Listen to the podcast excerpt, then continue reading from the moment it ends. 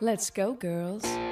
Hola amigas, ¿cómo están? Bienvenidas a un nuevo podcast de NUA. Estamos muy felices de pues, estar nuevamente en este espacio junto a ustedes.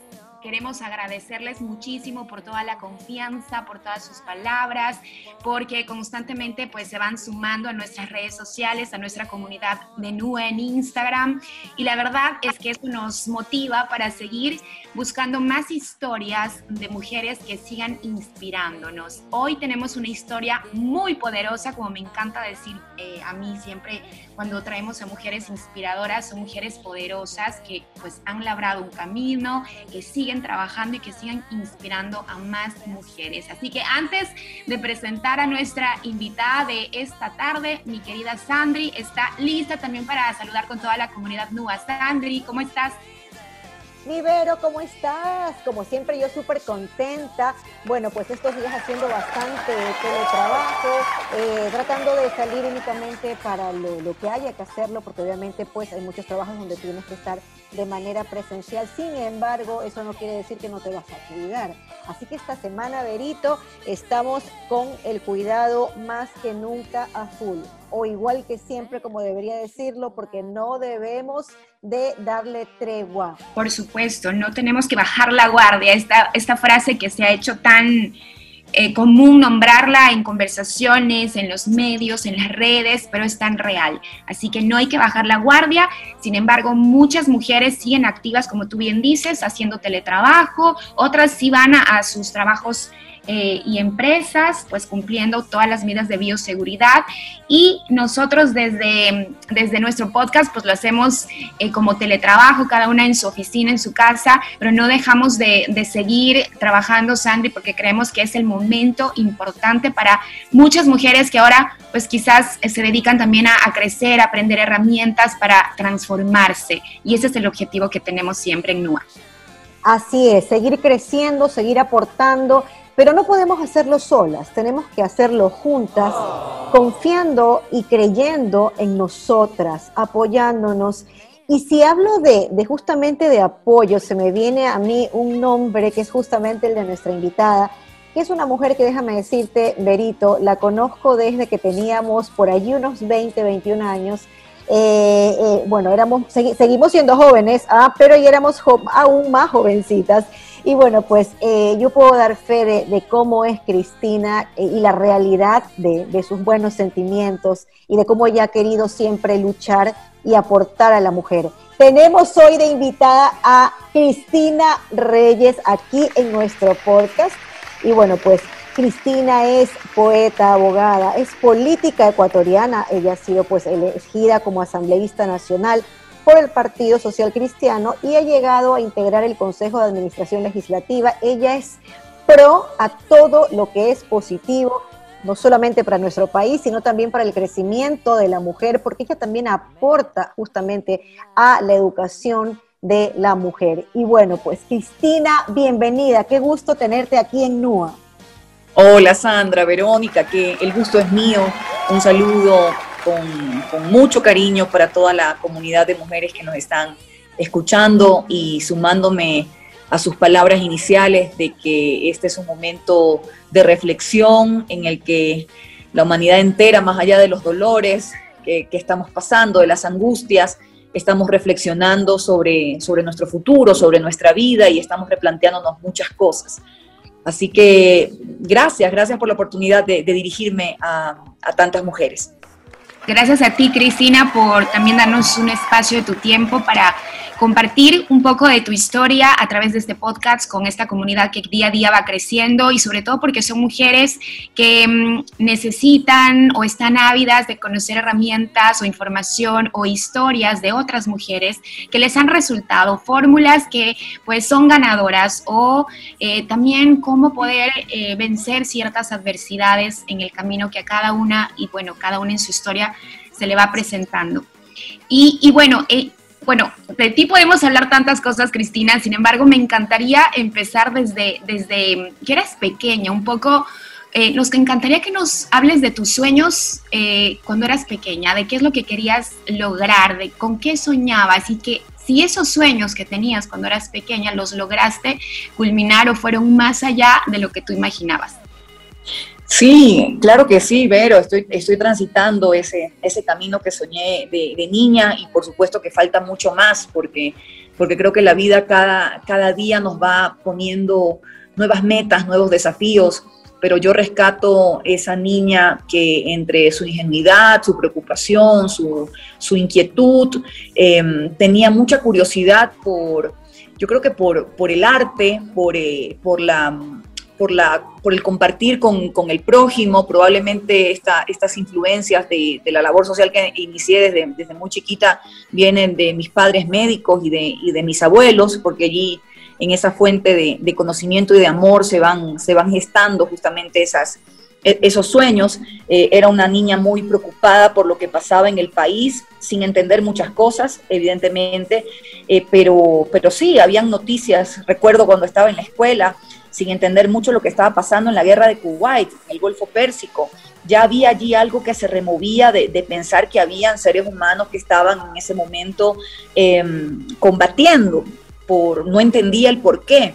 Luego, obviamente, algunas em, injusticias o situaciones de, desigualdad, de pobreza que se presentaban en, nuestra ciudad, que las iba viendo. Yo, pues, no soy una chica que viene de cuna de oro, sino al contrario, de padres muy trabajadores, de clase media, pero yo podía ver esa, ese contraste eh, que, existía con, algunos niños o algunas personas que no, no tenían eh, posibilidades materiales eh, de tener una vida una vida digna. Entonces, bien, eh, creo que un poco esa, esa, mirada, esa mirada crítica se fue compaginando con esos deseos de ayudar, de servir, y de allí que esa niña pues obviamente optó por caminos que la llevaron por el voluntariado de acción social, por escoger el, derecho como, como, una carrera, la comunicación, y bueno, luego desembocando en la, en la política como ya la actividad que estoy desarrollando, eh, siempre con una visión social y de y de ayudar y de transformar el país. Cristina, yo recuerdo cuando, como le dije hace un momento, éramos más jovencitas porque seguimos siendo muy jóvenes. Y bueno, eh, recuerdo que tú eh, hacías, bueno, como bien lo mencionabas, voluntariado y labor social, pero hay algo que a mí me encantaba, porque tú llamabas a, a tus amigas, llamabas a gente conocida del medio. Y me acuerdo alguna vez haber recibido tu llamada y me dijiste, vamos acompáñame y vamos a, eh, ibas a ir a ver a los niños que se drogaban debajo de, un puente y les ibas a dejar comida. Por obvio motivo, no se pudo concretar esa visita, pero estuvo la propuesta hacia mí para ir, bueno, no, no, no pude ir contigo, pero tú lo hacías como algo, eh, como algo muy, muy eh, cotidiano, siempre lo hacías. Y mi pregunta es la siguiente, eh, tú eras muy jovencita en ese tiempo. ¿Qué se te pasaba por la cabeza eh, al momento en que interactuabas con estos niños? ¿Cómo pensabas que podías ayudarlos? ¿Alguna vez tuviste temor? ¿Tus papás te apoyaban o te limitaban en algún momento? Porque hay que ser realistas también. Son padres y pueden haber pensado en algún momento que con temor ¿no? sobre la situación. Eh, cuéntame, ¿qué, ¿qué pensabas tú y cómo viviste esa situación? Sí, bueno, eh, yo diría que, que, al, que al comienzo de, mi niñez, de mi juventud, era una persona un, poco hasta tímida.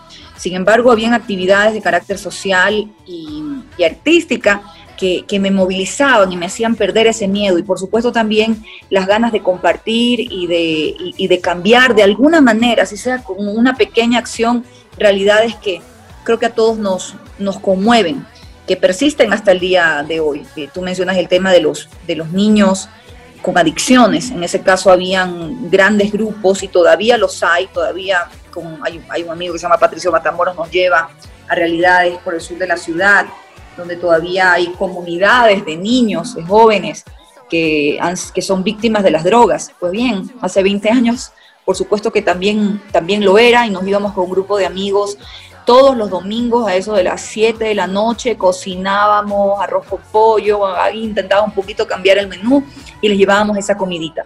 Sabíamos que no estábamos resolviendo de pronto el problema entero, integral, que era niños con adicciones, pero también sabíamos que como estudiantes, como, como jóvenes, eh, en, ese, en ese acto de amor, en ese intercambio, porque también a veces ellos nos decían necesitamos tal cosa, tal otra, estábamos haciendo algo por ellos. Por eso que obviamente quizá he transitado la, vida pública porque, porque creo que estas acciones de amor tienen que ser eh, aterrizadas en políticas públicas que nos ayuden a cambiar estas situaciones de, em, de pobreza, de discriminación o estos temas de salud de salud pública. Así que era muy bonito, todavía tenemos una fundación eh, que ahora de manera más profesional y con un equipo de profesionales y de voluntarios trabajamos temas, en este caso, de empoderamiento femenino, liderazgo femenino, pero también hay algunas eh, ayudas humanitarias que en esta pandemia nos ha tocado trabajar porque eh, el quédate en casa es para muy pocos, lastimosamente, quienes tengan ese privilegio. La mayoría de ecuatorianos tienen que salir a buscar el pan de cada día y ahí se pueden contagiar. Eh, hay personas que viven con un dólar al día. Em, y hay unas situaciones de, pobreza que, bueno, hemos tratado con entrega de alimentos, de equipos médicos o de insumos médicos, em, de ayudar esta, a esta situación. Exacto, Cristina. Em, yo concuerdo mucho con lo que tú dices, que todas estas...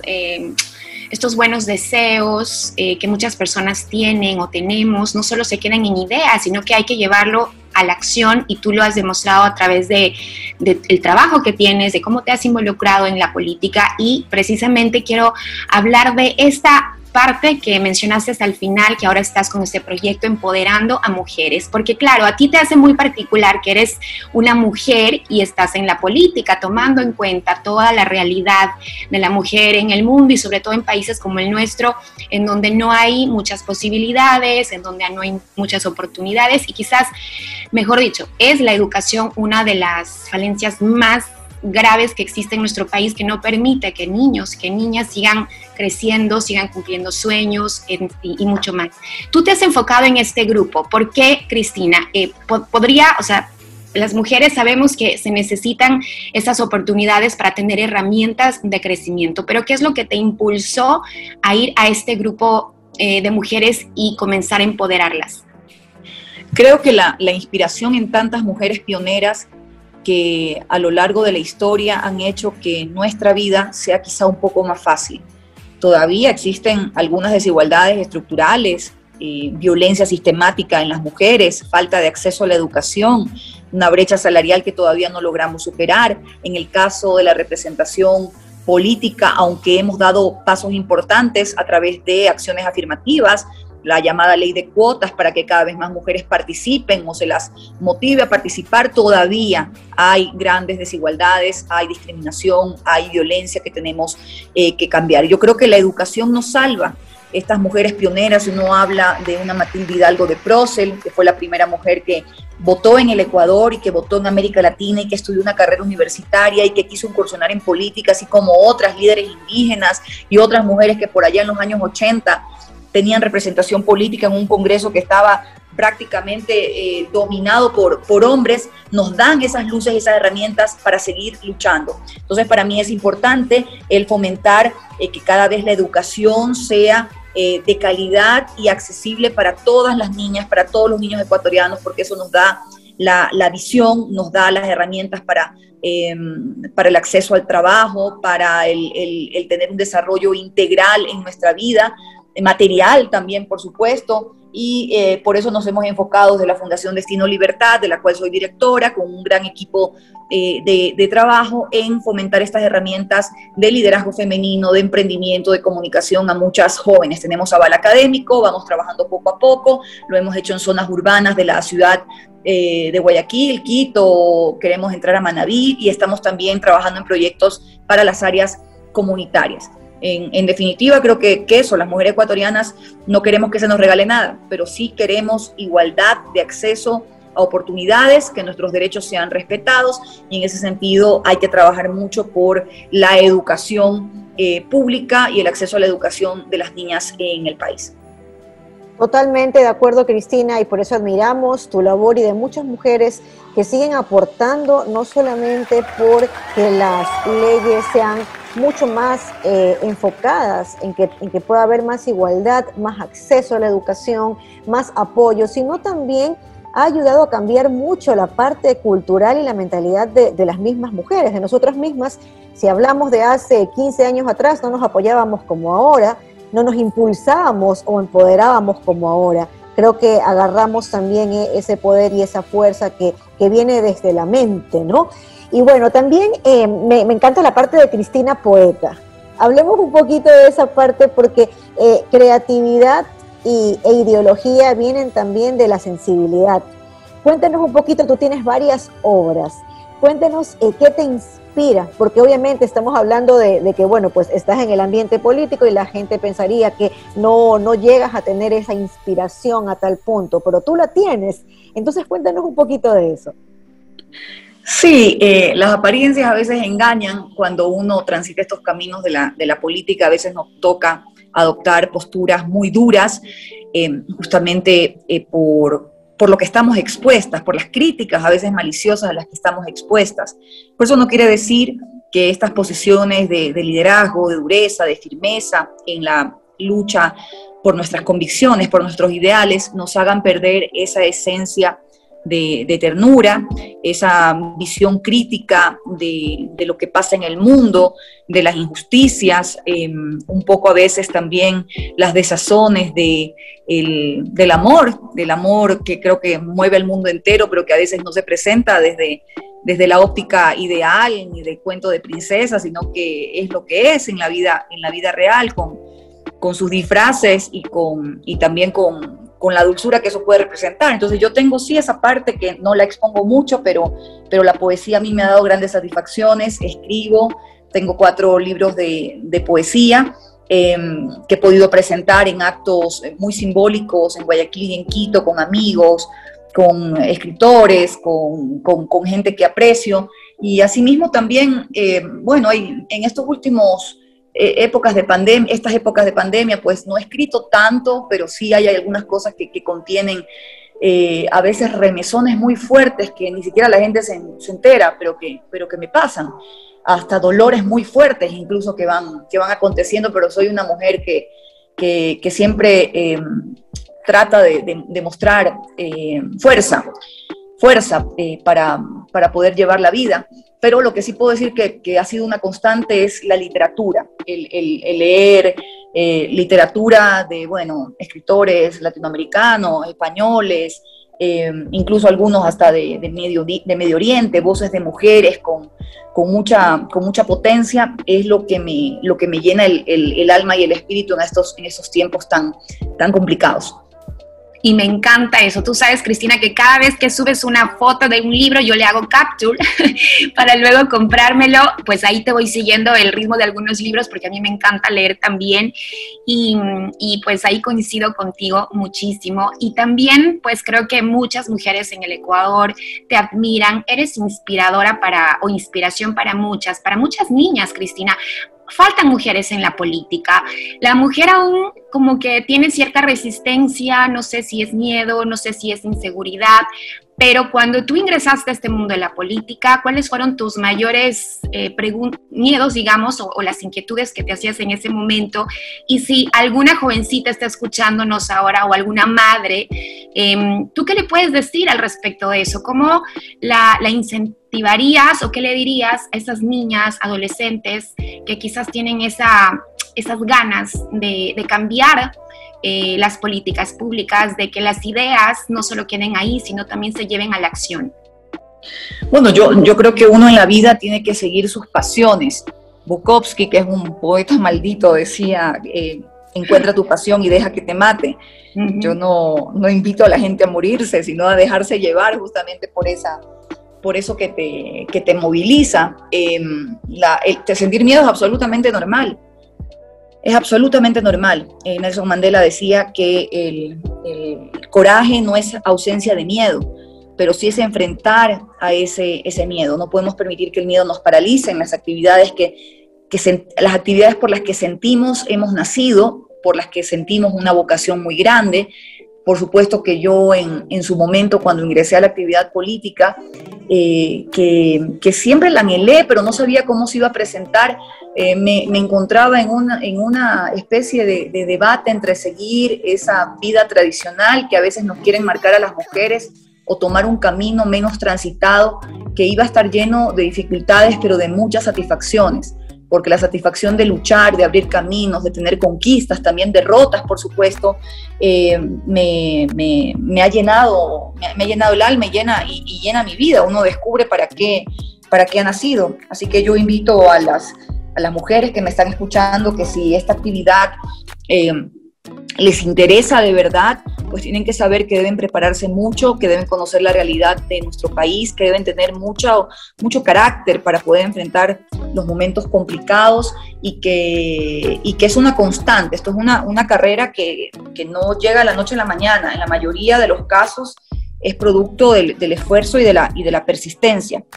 Así es como me ha llegado a mí. Ya tengo cerca de 13 años, he ganado varios escaños a nivel popular Em, lo más grande falta y para eso trabajaremos muy duro y, pues me siento feliz de, poder también a través de esta actividad en mentorías y en espacios de liderazgo femenino también entregar herramientas a otras chicas que también empiezan a participar en la política y que eh, sin duda alguna van a dar grandes satisfacciones al país.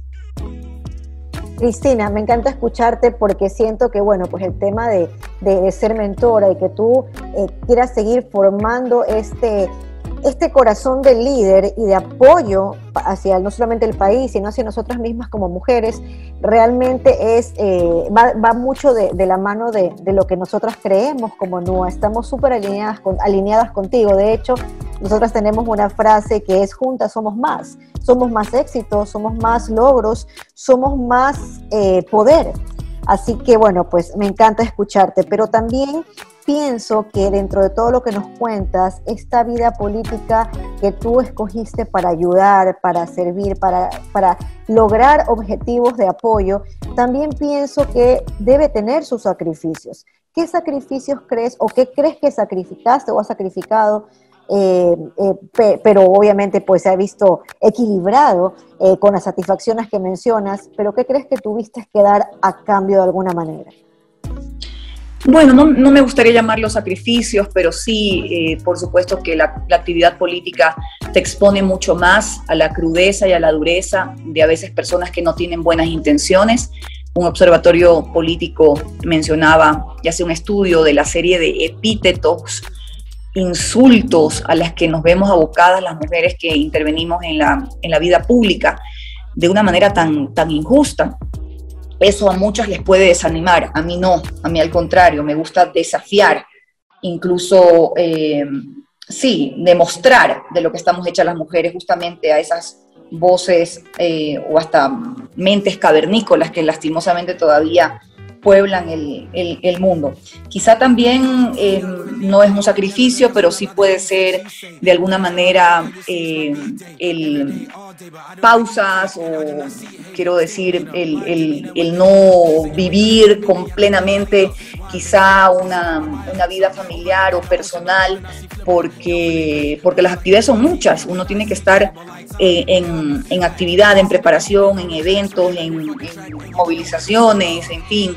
Eh, durante gran parte del día, entonces a veces lo mejor la parte familiar y personal eh, pues se no se queda a un lado, pero digamos, le, le, restas, le restas tiempo. A mí me, me, gusta decir que, que, bueno, yo estoy siempre pendiente de mi familia, he tenido una vida de mucha, de mucha independencia, pero obviamente hay, hay muchos momentos importantes que reservo para compartir con, con, con, la familia. No me arrepiento al final del día de, de, nada, han sido lecciones muy importantes a nivel personal las que he ido adquiriendo, aprendiendo a lo largo de este camino y todo se tiene que dar en el momento que se deba, que se deba dar. Y esa realización personal va llegando, va llegando de, en, tiempos, en ritmos, en, formas diferentes, pero, pero va llegando cuando uno sigue su vocación de vida. Totalmente de acuerdo, Cristina, y quizás no sea tu caso, eh, pero eh, un poco viendo eh, a la mujer los varios roles que tiene que enfrentar en su día a día, tomando en cuenta que si es una madre, que si tiene un trabajo, que mm, tiene una familia, un esposo, digamos, ¿tú crees que una mujer en es, con todos estos roles que te menciono, eh, la política sea un camino en el que pueda, pues, o logre equilibrar todos estos roles de hacerlo, porque además la sociedad pues dice que la mujer tiene que ser, además de que hacer todo eso, lo tiene que hacer perfecto. Entonces, en ese escenario tú, eh, de acuerdo a, lo que has vivido hasta ahora, ¿crees que es posible llevar un equilibrio con todo esto dentro de la política? Sí, a, mí me duele mucho cuando, cuando a veces las mujeres utilizamos el término renunciar. A veces eh, por amor o por convencionalismo familiares, muchas mujeres renuncian a su vocación de vida, renuncian a sus sueños, a sus pasiones, limitan un poco más sus actividades porque justamente siempre está esa obligación eh, moral y superior de, de, la casa, del hogar, eh, de, ser madre como un rol absoluto y fundamental, y sé que es un rol, eh, no, no, lo, no lo dejo de dimensionar, pero también la vida está compuesta de otras. de, otro, de otros roles también, no, no de los que la sociedad te intenta imponer. Entonces, por supuesto que sí se puede equilibrar la vocación de vida con la vocación familiar, si ese es el deseo, con, una vida bonita en, el amor, en, la familia, en el hogar, y también un éxito, que interpretemos éxito con hacer lo que te apasiona, no a veces tanto con resultados económicos o de posicionamiento social, que es lo que otros entienden. Se puede lograr, pero yo creo evidentemente si tienes junto a ti a un compañero eh, que, con el que conformas un equipo, porque de otra manera, y lo he visto en otros casos y me ha pasado a mí también, eh, es complicado, es complicado y es, allí donde en mi caso me ha tocado a veces eh, cortar, terminar relaciones que, que, al final del día querían imponer otras cosas, otros, otros valores que no, que no comparto frente a lo que puede ser un valor superior que es el servicio público y la entrega a, los demás. Y lo propio con las pasiones que cada mujer cada, cada mujer descubre y que, y que es la que la moviliza. Así que eh, eso yo aconsejo también en las charlas de liderazgo femenino a las chicas que siempre eh, busquen a una persona que, que, sea un equipo, que sea un compañero, que sea una persona con, con la que puedan eh, complementar esa, esa visión de vida que tienen y por la que no deban, a no deban renunciar a sus sueños más íntimos y a, y a sus ideales.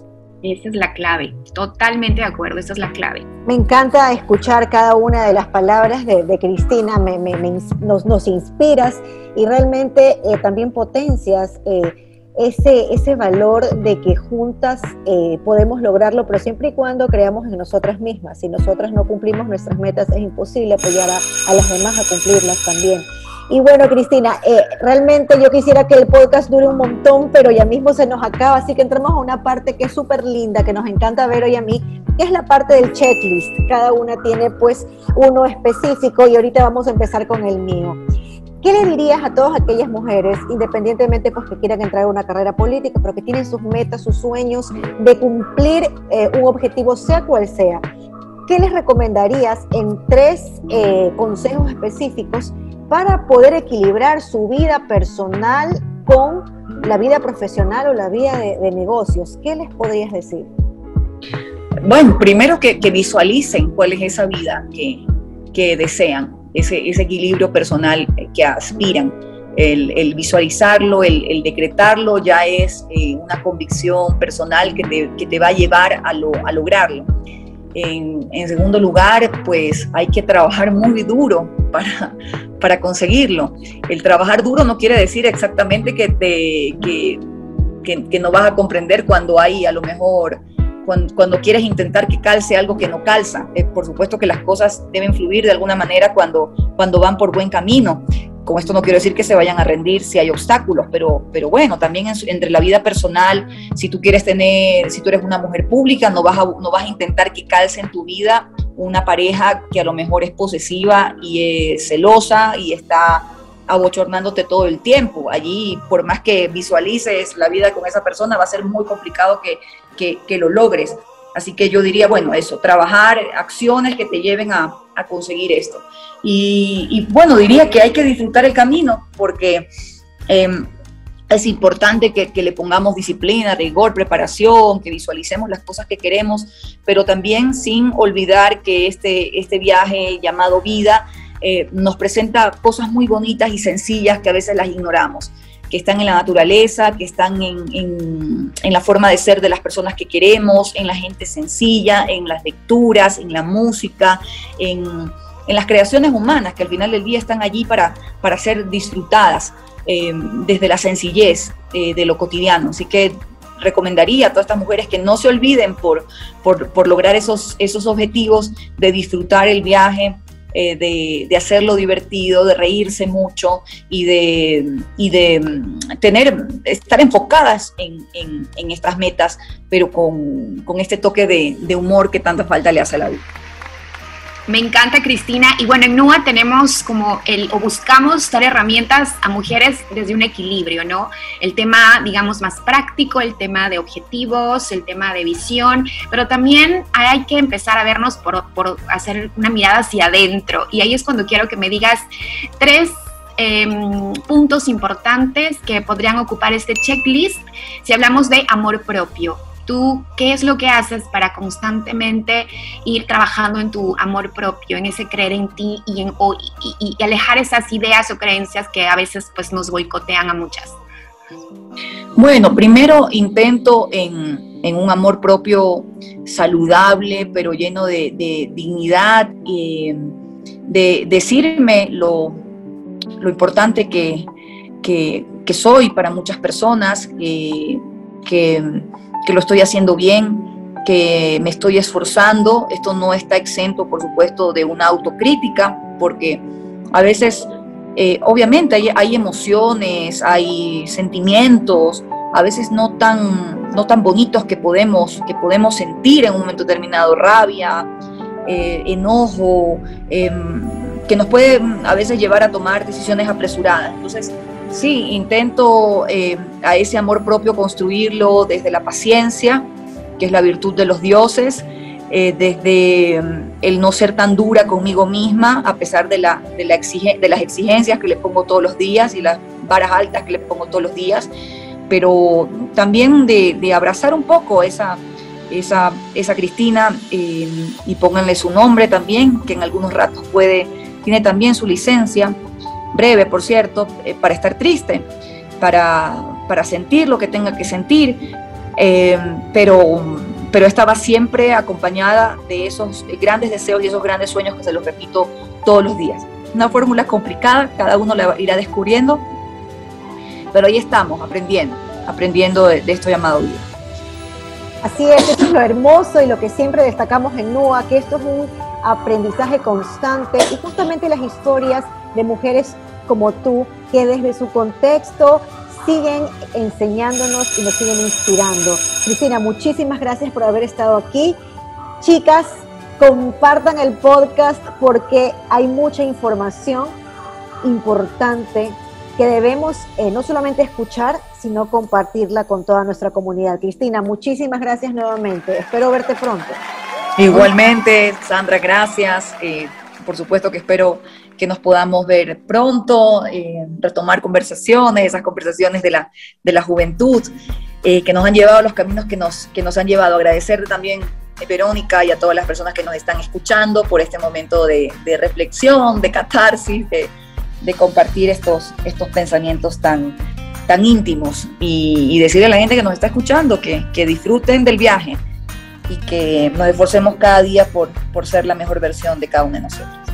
Con esa frase terminamos, Cristina. Muchas gracias nuevamente. Y así nos despedimos con esas reflexiones, con una entrevista muy linda que seguro cada una sabrá pues con qué se queda, qué resonó y qué aplica en su vida o qué lo va integrando o qué va aprendiendo. Un abrazo para ti, Cristina. Gracias, un abrazo. Bueno, chicas, compartan el podcast y nos vemos en una próxima oportunidad con más historias poderosas. Mi Vero, te envío un abrazo, ya quiero verte pronto, ¿ah? Yo también, Sandra, un abrazo para ti. Nos vemos pronto y no se olviden de seguirnos en redes sociales, arroba NUA S. Un abrazo, chao chicas. Chao.